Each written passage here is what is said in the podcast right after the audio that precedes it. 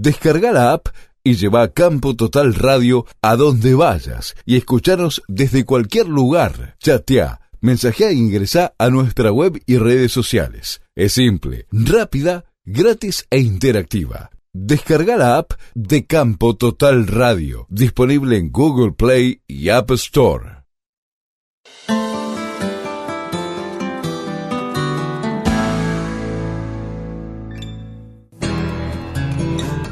Muy bien, mañana de lunes y continuamos con más información, con más actualidad a través de la gran cadena rural, las 27 emisoras ahora que nos multiplican en provincia de Buenos Aires, también sur de Santa Fe, sur de la provincia de Entre Ríos, Córdoba, obviamente aquellos que nos escuchan a través de las redes sociales, donde estamos en vivo, y por supuesto aquellos que han descargado la aplicación para celulares tanto a través de Google Play como de App Store.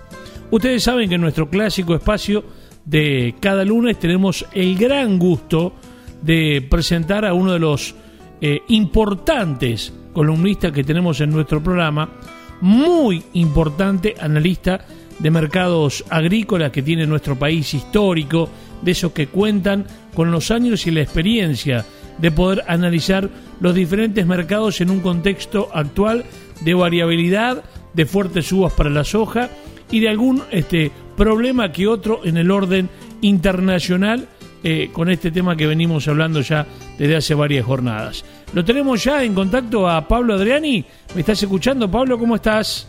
Perfecto. Bueno, sí, estamos en una situación de, de extrema firmeza que mm, realmente sorprende, porque Chicago da la sensación de que se despertó hace 15 días, 20 días se despertó Chicago y se dio cuenta que había una sequía en Sudamérica. Entonces, eh, los commodities en su conjunto, no solamente la soja, sino también el maíz, están teniendo una, una, tendencia alcista eh, constante eh, no son subas eh, explosivas, son subas de 4, 5, 8, 10 dólares por día, que no es poco. Lo que digo está viendo subas de límite en Chicago, pero en, en, el lapso de 10 días la soja subió 50 dólares en el mundo y en Argentina.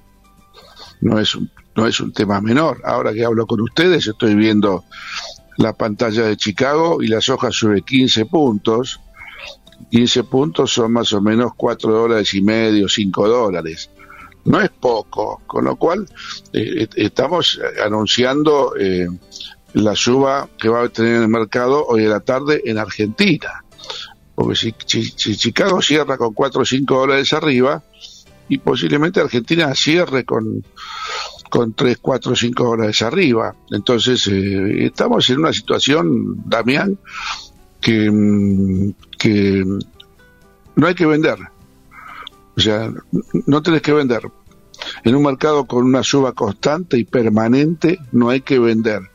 El único tema acá que hay que tener en cuenta es el día después. O sea, el día después es cuándo va a pegar la vuelta al mercado. Y para eso creo que falta todavía porque hay muchos eh, temas por definir en el mes de febrero. Esta semana tenemos el informe de Luzda, el habitual informe de oferta y demanda. Hay que ver eh, el Luzda, que como sabrán los oyentes es el Departamento de Agricultura de Estados Unidos. Hay que ver si blanquea la, la, la pérdida que tiene Brasil, no se olviden que los, analistas privados están hablando de 125 millones de toneladas de soja y el USDA todavía sigue en 133. O sea, diferencia muy grande. Entonces, eh, ese es un tema. El otro tema es que en Estados Unidos tienen que definir los llamados precios target en donde se disparan los seguros. O sea, el, el, el, USDA va a definir los precios target para soja y para maíz y obviamente para trigo. Esos son los precios en donde se disparan los seguros. ¿Qué quiere decir? Que el productor está atento a esos precios target porque en parte le puede definir si va a sembrar más soja o más maíz, de acuerdo a cómo está ese precio hoy con respecto al mercado.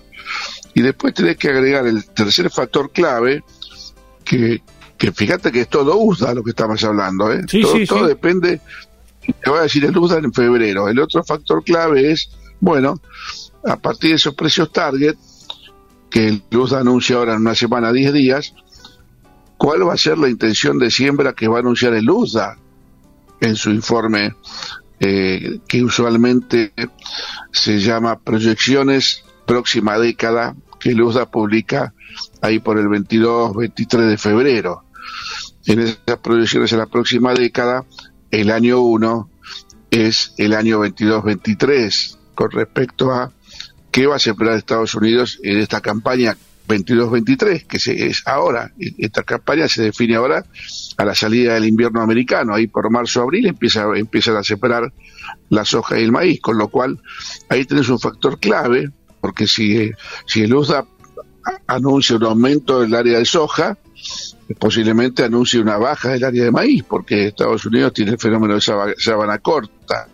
Entonces, en todo ese interín que estamos hablando, eh, la soja en Argentina eh, disponible superó los 400 dólares el viernes pasado. Estamos hablando de 400 dólares, se escuchó bien. Y las, las sojas futuras CORT, los futuros de soja, estoy abriendo el mercado mientras hablo con ustedes. 396 eh, para mayo, ¿no? Y bueno, eh, eh, estamos a, a, a, un paso del 400. O sea, yo entiendo que la soja disponible tenga una firmeza que tiene que ver con la falta de, de mercadería física y la falta de mercadería a precio que necesita la industria para poder procesar. Pero acá se produjo algo que eh, eh, es muy positivo. Los futuros nuevos se, se acercaron al disponible, entonces 3.96 para mayo, 3.99 con 80 para julio, 401 para septiembre, o sea, el 3.96 mayo eh, al 400 estás a un minuto. Entonces la pregunta y la gran duda que uno tiene como analista también, ya tiramos, yo tiré mucho de la piola, o sea, hace tiempo que vengo diciendo no vendan un kilo. Ahora, cuando venda, cuando llegue a 400 yo me voy a tener que replantear, ¿qué hacemos? ¿Vendemos algo o no vendemos nada? Por cómo viene el mercado, eh, está para no vender nada. Ahora, todos conocemos los cisnes negros, ¿no? Los cisnes negros son hechos inesperados que suceden en el mundo. Y bueno, esos cisnes negros pueden ser por la positiva o por la negativa. El primer cisne negro que, que puede aparecer, que está en el radar, es el conflicto Rusia-Ucrania. De ocurrir ese conflicto, va a tener impacto alcista en todos los commodities, por la importancia que tiene el Mar Negro en las exportaciones de trigo, maíz y, aceite de girasol. Un cisne negro que produzca una sorpresa bajista en el mercado, y la verdad que no, no lo, tenemos, salvo que China diga dejo de importar soja por X motivo, pero no es el caso. La demanda de, de, alimentos sigue muy firme para el 22-23. Y eso lo vamos a ver con el informe de Luzda también, cuál va a ser la proyección de oferta y demanda 22-23. O sea, estamos en el medio de una situación eh, extremadamente alcista en el mundo, con un, con un día de, de difícil de predecir. O sea, día de, me refiero, el día que pueda llegar a cambiar el mercado la tendencia, ¿no? Es un poco el panorama para los productores. Claro, el día, el día que pueda llegar a pegar la vuelta. Eh, bueno, veremos también, y obviamente hay que mencionarlo, eh, tras las condiciones eh, climáticas desfavorables que teníamos en el país, cuánto pueden llegar a recuperarse los cultivos con estas lluvias prácticamente generalizadas que se han dado durante este fin de semana. Ese es otro tema que también puertas adentro nos, nos tiene un poco ocupados. Pero Pablo, a ver, si yo te, te hablo de trigo y, y te digo que, por ejemplo, para este, diciembre tenemos 231 dólares en el futuro, ¿cómo lo ves? Mirá, si uno analiza que estamos hablando de diciembre del 2022, ¿no? Exacto, exacto. sí, sí, obviamente. interpreten los productores. en un mercado que vale 250 dólares por el lado de la exportación y puede valer 20 o 30 dólares más por el lado de los molinos, según la localidad que estés y la procedencia y demás.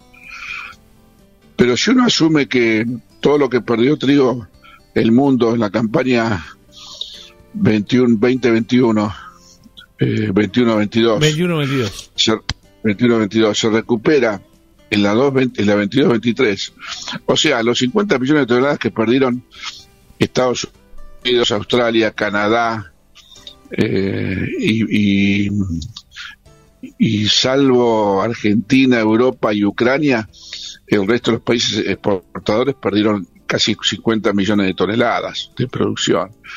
Si uno asume que va a haber clima normal y esa, y esa pérdida que tuvo el mundo en la 22-23 se recupera, es como que el ladre mueve la cola. O sea, eh, es tentador el trigo a 2.32 diciembre. Lo que pasa es que te, resistís a vender a 2.32 cuando te está pagando 2.50 disponible ahora, o 2.60, 2.70 algún molino. Entonces hay que tener la mente fría. Y, hay, y vuelvo a repetir, hay que esperar el informe de Luda, que también va a dar el informe de supply y demand, o sea, oferta y demanda 22-23 de trigo a nivel mundial. Entonces ese informe puede ser eh, interesante porque puede provocar algún tipo de quiebre en los mercados. ¿eh? Atención con eso, tanto para la suba como para la baja. Entonces, este, este mes es un mes para, para no salir de vacaciones, ¿no?